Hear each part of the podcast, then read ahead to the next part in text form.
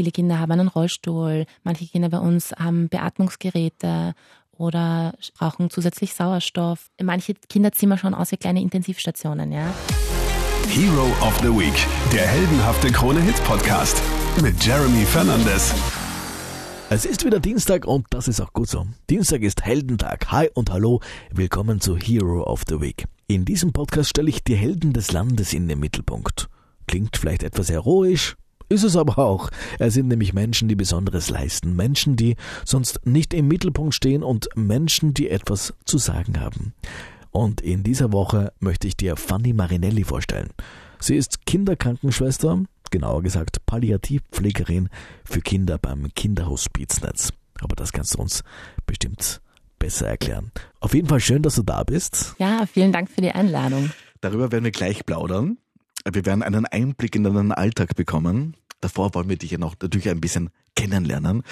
Und darum starte ich jetzt den Erstkontakt. Ich möchte gleich mal bei deinem Namen beginnen. Du wirst diese Frage Millionenmal vermutlich schon gehört haben, aber das erste, was mir bei deinem Namen eingefallen ist, ist wirklich Leben. Lebensfroher Name, Künstlername, Fragezeichen. Woher kommt dieser Name? Also, Künstlername ist schön gesagt. Nein, also mein Familienname ist echt. Marinelli ist tatsächlich mein Nachname und Fanny ist mein, ja, mein umgangssprachlicher Name, sagen wir so. Also ich werde schon, schon ziemlich lange Fanny gerufen und ich bin auch schon im Krankenhaus immer als Schwester Fanny angesprochen worden. Ursprünglich heiße ich aber eigentlich Stefanie. So nennt mich aber nur meine Mutter. also, wie gesagt, deswegen, ja. Darf ich dich fragen, wie alt bist du? Ich bin 29. Wo wohnst du? Ich wohne im siebten Bezirk. Mhm. Ich habe schon vorhin erwähnt, aber wie würdest du ganz korrekt deine Berufsbezeichnung angeben? Ich bin Kinderkrankenschwester im Kinderhospiz Netz und bin dort hauptsächlich eben auch als Kinderkrankenschwester in der Pflege tätig, bin aber auch stellvertretende Palliativteamleitung und koordiniere dort auch das Tageshospiz. Palliativ? Ja. Aus deinem Mund erklärt? Palliativ aus meinem Mund erklärt. Ähm, also da muss man ein bisschen einen Schnitt machen. Also im Erwachsenenbereich bedeutet Palliativbetreuung etwas ein bisschen was anderes als im Kinderbereich. Bei den Kindern ist die Spanne größer. Das heißt, bei den Erwachsenen geht es oft wirklich nur ums Lebensende, während wir bei den Kindern möglichst im besten Fall ab der Diagnosestellung betreuen. Und das heißt, das kann, da kann sich die Betreuung dann auch über mehrere Jahre hinwegziehen. Also wir betreuen sehr wohl auch das Leben und nicht nur dann am Ende und darüber hinaus ähm, in der Trauerarbeit, sondern wir, wir, bemühen uns, dass wir sozusagen ein Versorgungsnetzwerk aufbauen, sodass ein schwerkrankes Kind gut versorgt ist in seiner Familie. Ich nehme an, deine Freizeit ist sehr knapp bemessen. Ja, teilweise. Was machst du denn gerne, um, um abzuschalten? Kannst du abschalten? Was sind deine Hobbys? Also ich muss sagen, ich, man, man wird ja sehr bescheiden in, äh, in diesem Arbeitsbereich und es ist so, dass ich sehr gerne mal dazwischen auch die Ruhe suche. Also ich, ich liebe entspannte Wochenenden, das muss ich ganz ehrlich sagen. Aber ich habe natürlich auch Hobbys. Also ich, ich interessiere mich sehr für, für Mode aus den 50er und 60er Jahren und besuche auch äh, Partys in die Richtung, wenn es mal welche gibt. Also dann, dann tanze ich da ab zu Rock'n'Roll und so weiter. Und das, das hilft mir auch beim Auspowern und beim ja, Abschalten. Und ja, das ist so mein Ausgleich zum Arbeitsalltag. Woher kam die Leidenschaft Mode aus den 50s? Oh ja, äh, also an sich ist es eh nicht nur die Mode aus den 50s und 60s, das ist so Einfach ein Schwerpunkt. Das Leben, wie damals. Ja, generell, ja. Und, und ich muss auch sagen, auch verschiedenste ja, Epochen auch. Ich ja. komme aus einer Familie, also mein Stiefvater ist sehr interessiert an der K&K-Mode. Das heißt, da hatte ich schon einmal so ein bisschen das Interesse, wie war das früher, wie hat man früher gelebt, was hat man früher getragen.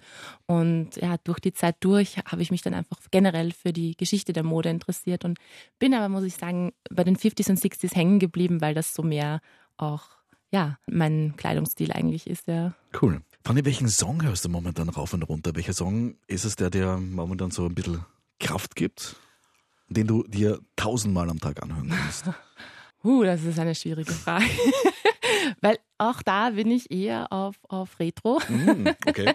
Aber im Moment bin ich sehr in den 80ern wieder gelandet, muss ich sagen. Also die sind ja modisch nicht so prickelnd.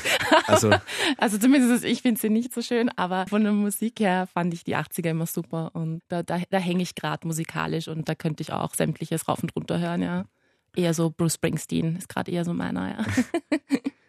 Gibt es etwas, das du schon immer machen wolltest, du aber bis jetzt noch nicht dazugekommen bist? Ähm, eigentlich war ich da, glaube ich, immer recht zurückhaltend mit so außergewöhnlichen Wünschen. Mhm.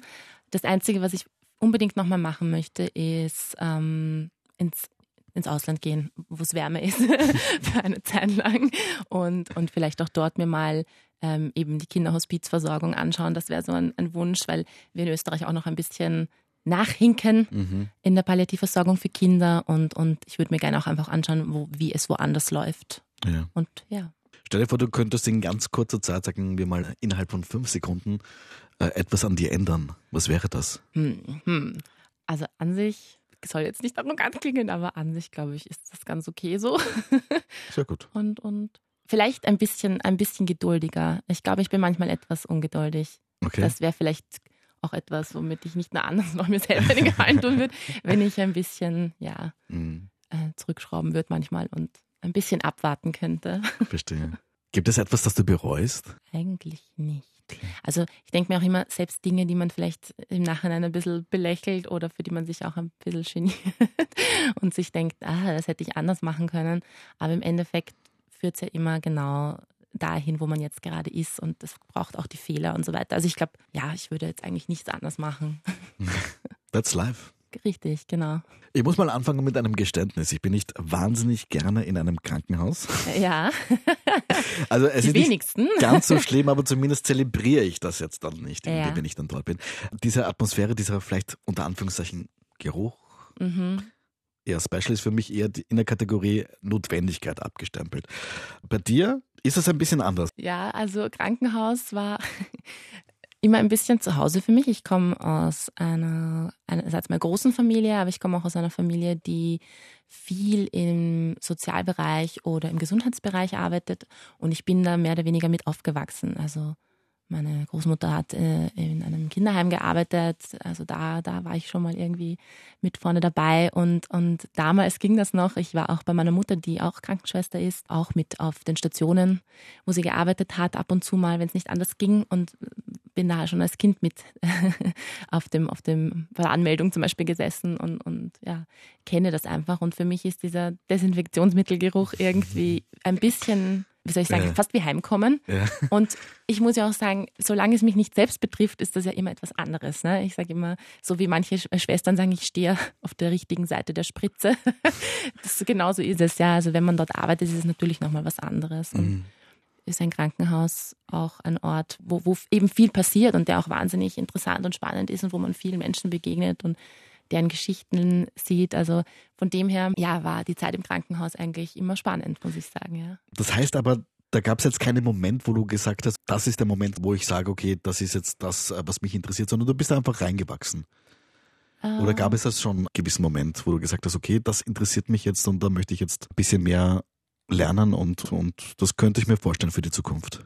Also jetzt aufs Palliative bezogen, Mhm. ähm, also bei Krankenschwester, vor allem Kinderkrankenschwester, wusste ich sehr früh, dass ich das werden will. Ich, da war ich zwölf circa. Ich gesagt, ich möchte das unbedingt machen. Und ich war zuvor aber bei den Erwachsenen. Also ich habe angefangen in der Erwachsenenpflege und dort auch auf internen Stationen gearbeitet, wo ich halt mit sehr alten Menschen zu tun hatte, wo auch Sterben äh, natürlich Thema war. Und ich muss sagen, am Anfang, der, also ich, hab, ich war ja, wie soll ich sagen, ich war recht jung bei der Ausbildung zur Krankenschwester. Ich war noch nicht einmal 17, als ich die Ausbildung begonnen habe.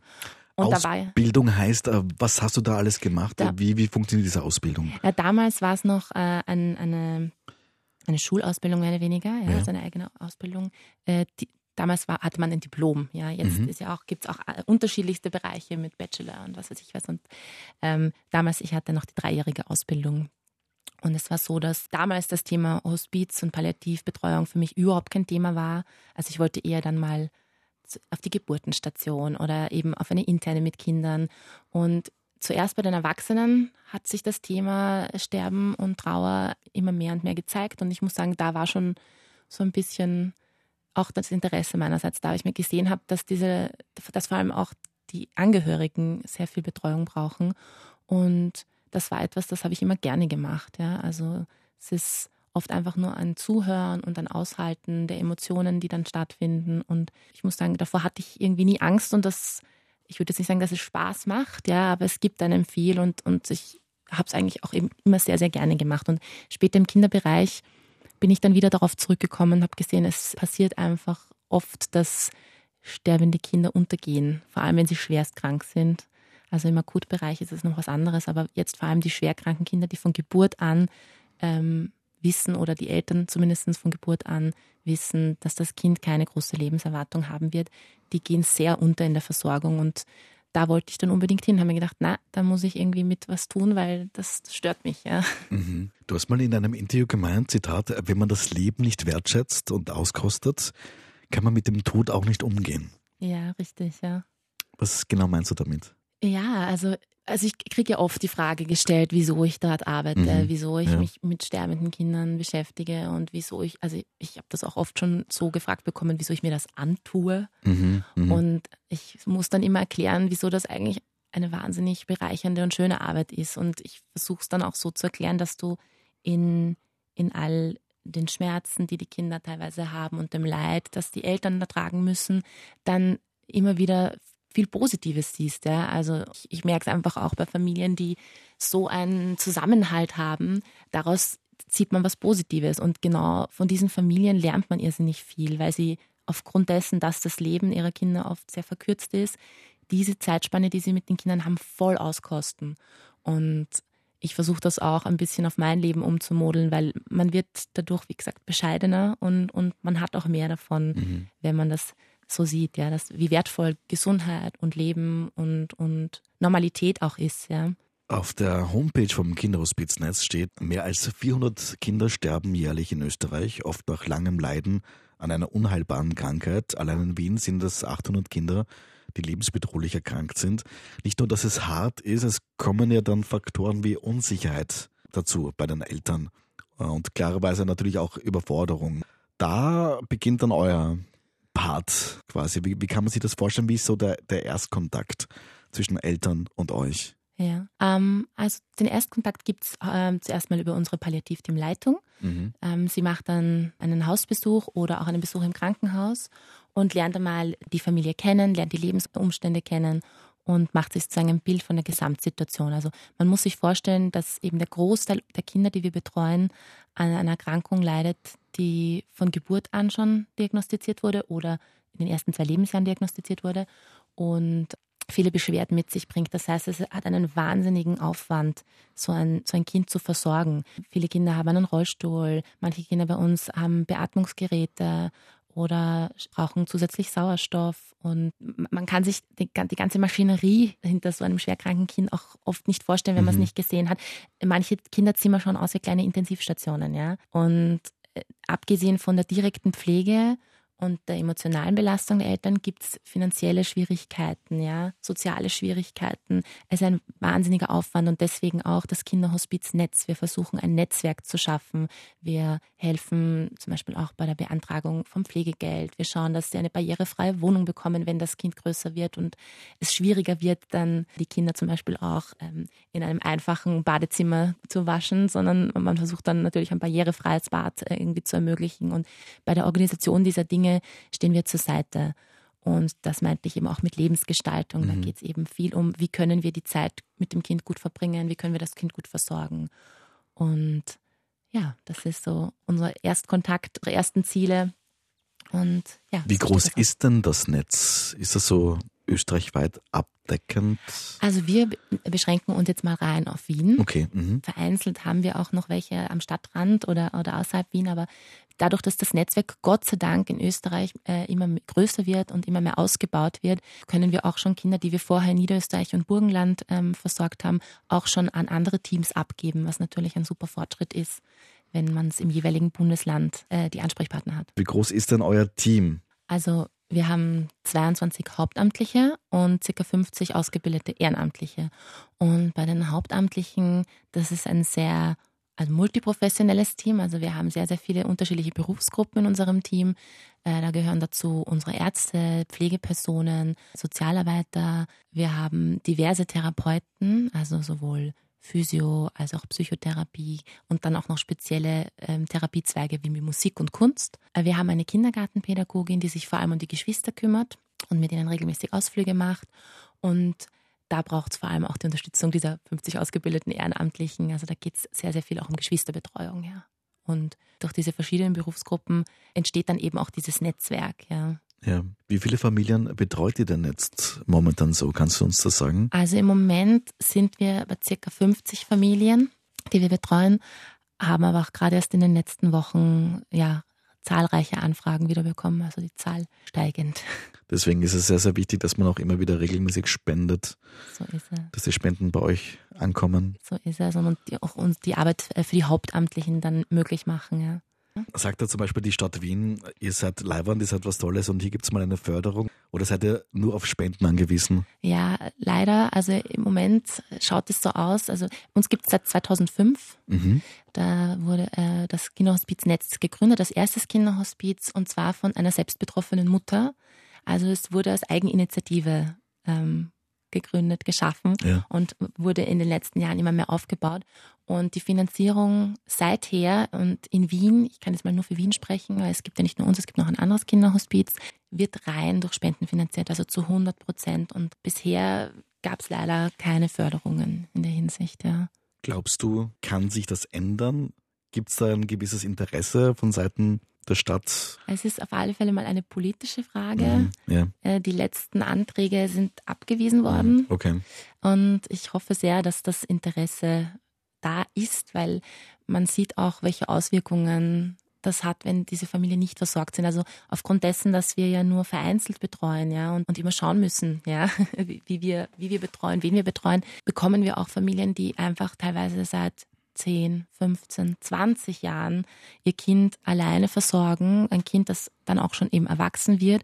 Und das wird immer schwieriger. Ne? Mal abgesehen von der körperlichen Anstrengung ist es auch psychisch auf Dauer wahnsinnig belastend. Und wenn wir so spät einsteigen in die Familien, sehen wir oft, was das macht, wenn man immer alleine war und immer alles alleine schaffen musste als Mutter, Vater, als Familie. Und das zerstört. Und ich, ich hoffe genau deswegen, dass es da eine öffentliche Förderung zustande kommt, weil ja, es kann nicht alles von Spenden abhängig sein, weil irgendwann wird das Limit kommen. Im Moment mussten wir Gott sei Dank noch kein Kind ablehnen, aber irgendwo ist dann die Grenze. Ja? Wenn nicht die Hospizteams weiter ausgebaut werden, wird der Punkt kommen, wo Kinder abgewiesen werden müssen. Ja. Und alle Möglichkeiten, wie man spenden kann, sieht man natürlich auf eurer Homepage. Ja, so ist es, ja. Kinderhospiz.at. Ja. Korrekt? Sehr gut. Ist es richtig, ihr seid sowohl stationär, also in diesem Kinderhospiz, aber auch mobil bei den Eltern, bei den Kindern zu Hause. Ja, also ein stationäres Kinderhospiz in dem Sinn gibt es in ganz Österreich so nicht. Okay. Ja. Mhm. Ähm, wir haben ein Tageshospiz. Das ist eben so wie eine Tagesstätte, wo man Kinder mit besonderen Bedürfnissen für ein paar Stunden auch hingeben kann, ähm, die dann professionell betreut werden. Also da sind dann auch Kinderkrankenschwestern, so wie ich, die das Kind dann für ein paar Stunden übernehmen und versorgen, sodass die Eltern dann einmal entlastet sind und sich einmal anderen Dingen widmen können. Und wir betreuen auch zu Hause. Ja. Wir betreuen auch entweder auch auf Entlastung für ein paar Stunden zu Hause oder begleiten auch diverse Termine. Ja, das ist so vom Pflegerischen her die Aufgabe. Ja. Mhm. Man kann es sicher nicht verallgemeinern, aber da ist bestimmt auch ein Tag ungleich dem anderen. Aber wie kann man sich denn den Alltag zum Beispiel bei einem Kind zu Hause vorstellen? Was passiert da? Hm, also vom, vom Tagesablauf, ja. es kommt natürlich ganz auf die Erkrankung an. Ja? Mhm. Wenn ich jetzt mal von unserem typischen palliativen Kind ausgehe, wenn ich das ja. so sagen darf, sind wir da bei einem Kind, das von Geburt an krank war, das wahrscheinlich körperlich und geistig schwerst beeinträchtigt ist. Also wir sind da im Schwerstbehindertenbereich. Und der Alltag sieht so aus, dass ja, sich wahrscheinlich hauptsächlich die Mama mal um das Kind kümmert, weil der Papa arbeiten geht oder sich ums Geschwisterkind kümmert. Und je nachdem, was das Kind braucht. Es kann sein, dass es ein Beatmungsgerät hat, dass die Mama dann immer wieder kommen muss, weil irgendein Monitor alarmiert oder ein anderes Gerät etwas braucht. Und äh, ja, von dem her kann, kann es recht stressig sein, auch fürs Kind, wenn dann ständig irgendeine Handlung notwendig ist. Ja, also es gibt ja diverse pflegerische Aufgaben bei einem schwerstkranken Kind. Und je nachdem, wie es dem Kind geht, sage ich jetzt mal, geht es den Kindern aber auch in ihrer Welt gut. Ja, also wenn die Versorgung passt, haben solche Kinder genauso Freude und Spaß und nehmen am Leben teil. ähm, feiern Geburtstag, feiern, so wie jetzt vor kurzem hatten wir Faschingsparty bei uns auch im Tageshospiz. Und ja, da kann es zwar sein, dass dann die Krapfen püriert werden müssen, weil nicht, nicht alle Kinder ähm, Normalkost zu sich nehmen können, sondern nur Breieck essen können. Aber ja, es wird dann genauso mit ihnen gesungen, gelacht, gefeiert, geblödelt. Und, und so sollte der Alltag im Idealfall aussehen, ja. Schön. Es ist ja klarerweise auch für die Eltern hart, die Tatsache, dass ihr Kind unheilbar krank ist. Grundsätzlich wissen ja immer Eltern am besten über ihr Kind Bescheid, aber durch diese Überforderung, dass ihr Kind eben krank ist, seid ihr ja die Experten. Wie ist der Draht zu den Eltern? Funktioniert das? Ist das vielleicht spannend? Ist vielleicht auch nicht immer so einfach, oder? Es ist natürlich nicht immer einfach, aber ich muss sagen, wir sind so, dass wir sagen, dass wir die Eltern sehr als Experten sehen. Vor allem, mhm. wenn sie die Pflege schon seit langer, langer Zeit für ihr Kind machen, dann wissen die einfach am besten Bescheid, was ihr Kind braucht, wie ihr Kind versorgt werden muss. Und von dem her, also gerade in der Pflege, verlassen wir uns auch sehr auf die Eltern. Also ich habe Kinder mit sehr speziellen Gewohnheiten, sagen mhm. wir so. Aber wenn die Mama mir sagt, dass das Kind am liebsten Techno hört und ich sehe, wie sich das Kind entspannt, und dann, dann hören wir halt mal eine Runde Techno, ja. ja. also, ist in Ordnung. Und, und von dem her, wenn man sich auf das einlässt, dann, dann passt das auch und sind da sehr wohl die Eltern die Experten, ja. ja wobei ihr sehr, sehr geschult seid, könnt ihr ja Tag für Tag immer mehr auch dazulernen. So ist es, ja. ja. Also wie gesagt, mal abgesehen davon, was die Eltern uns beibringen, zeigen uns auch die Kinder teilweise ganz genau, was sie wollen und was sie nicht wollen. Und von dem her, ja, bleibt die, die, Arbeit auch immer spannend. Ja. Die ehrlichsten, ja. Absolut. Es baut sich ja auch eine, eine Beziehung zwischen dir und den Kindern auf und auch zwischen dir und den Eltern. Das muss einem ja auch ans Herz gehen. Ja, natürlich. Also man hat oft so die Befürchtung, dass man vielleicht irgendwann abhärtet und, und dass man gar nichts mehr an sich ranlässt. Aber gerade im Bereich braucht es diese Empathie, also es braucht dieses Einfühlungsvermögen und es braucht diese Annäherung an, an die Leute. Sonst könnte man auch gar nicht mit ihnen arbeiten und das könnte dann auch gar nicht funktionieren. Eben gerade Kinder merken, wenn irgendwas aufgesetzt oder falsch ist. Also das, das muss schon echt sein, ja. Und natürlich gibt es dann Kinder, zu denen man eine besondere Beziehung hat, wo man einfach merkt, ja, mit dir kann ich besonders gut oder das Kind mag einen besonders. Und wenn sie dann äh, versterben und sie nicht mehr da sind, natürlich ist das ein Verlust. Also es ist nicht so, als würde man das einfach wegstecken. Und da schätzen wir dann einfach auch so den Zusammenhalt im Team und wir bekommen auch Supervision, wenn wir das brauchen. Also wir bekommen auch Unterstützung, mhm. wenn einen etmal auch ein Schicksalsschlag sozusagen härter trifft. Aber ja, das ist natürlich der traurige Teil unserer Arbeit. Wir verlieren die Kinder natürlich auch immer wieder und müssen uns äh, auch verabschieden. Ja. Aber es ist auch so ein gemeinsamer Prozess auch mit den Eltern. Also gerade wenn man sehr involviert war in einer Familie, dann kann man zusammen auch dran arbeiten. Ja. Also natürlich muss man schauen, was braucht die Familie und was braucht dann auch am Ende des Tages brauche ich auch selber, um das abschließen zu können oder um mit meiner Trauer umzugehen. Aber also ich muss sagen, es funktioniert ganz gut, ja, mit der Unterstützung aus dem Team und wenn gegebenenfalls auch von außen durch Supervision, ja. Ihr müsst ja jeden Tag 100 Prozent geben. Ihr seid eigentlich immer gut drauf. Wie, wie schafft ihr das? Um, ähm, ihr müsst ja funktionieren. Ja, das stimmt. Aber ich würde sagen, anders. Ich sehe die Herausforderung eher bei den Eltern, die mhm. wirklich mhm. 24 Stunden funktionieren müssen. Also wir haben zwar in bestimmten Situationen, wenn es den Kindern schlechter geht, eine Dauerbereitschaft. Also wir sind dann schon, wenn ein Kind sterbend ist, andauernd erreichbar. Aber grundsätzlich ist das mein Beruf. Also es ist trotzdem Arbeit und ich bin dann auch nur für bestimmte Stunden ja voll da, sagen wir so, wenn mich jemand anruft oder wenn, wenn gerade irgendeine Aufgabe gefordert ist, wenn ich bei dem Kind bin sowieso. Aber ich habe ja den Luxus am Abend, mich in mein Bett zu legen und, und wirklich abschalten zu können und nicht dann noch im Hinterkopf, äh, im Kopf zu haben, was, was ich noch alles zu tun habe oder ein Kind, dessen das weint oder dessen Monitor die ganze Zeit alarmiert oder das 15 Mal in der Nacht aufwacht und ja, äh, Sauerstoff braucht oder irgendeine andere pflegerische Handlung, Medikamente, was auch immer. Ähm, also deswegen, ich habe den Luxus, ich kann wirklich gut abschalten und deswegen habe ich sicher auch einen anderen ein, anderen, ein, ein anderes Level an Energie. Ja.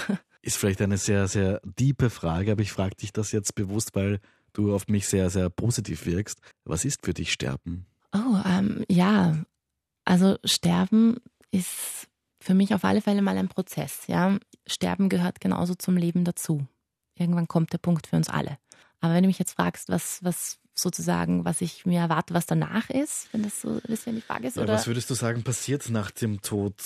Äh, also ich, ich weiß es nicht und ich, ich glaube, dass jeder so seine eigene Vorstellung hat und ich für mich, aufgrund dessen, was ich bisher gesehen und erlebt habe, ich für mich weiß, dass irgendwas danach ist. Ich kann nicht sagen was, aber für mich ist da noch was und von dem her, ich würde jetzt nicht sagen, dass ich keine Angst von meinem eigenen Tod habe, das wäre zu viel, aber es ist schon so, dass ich irgendwo beruhigt bin, dass ich sehe, okay, es ist danach noch irgendwas. Für mich passt das so, ja. Es sind auch laut eurer Homepage geschulte Ehrenamtliche tätig. Wenn uns gerade jemand zuhört, der auch Interesse hat, ehrenamtlich mitzuwirken, euch zu unterstützen, könnt ihr immer jemanden gebrauchen? Darf er, darf sie sich bei euch melden? Gerne bei uns melden. Man muss, um bei uns Ehrenamtliche tätig zu sein, allerdings den Ehrenamtskurs bei uns absolvieren.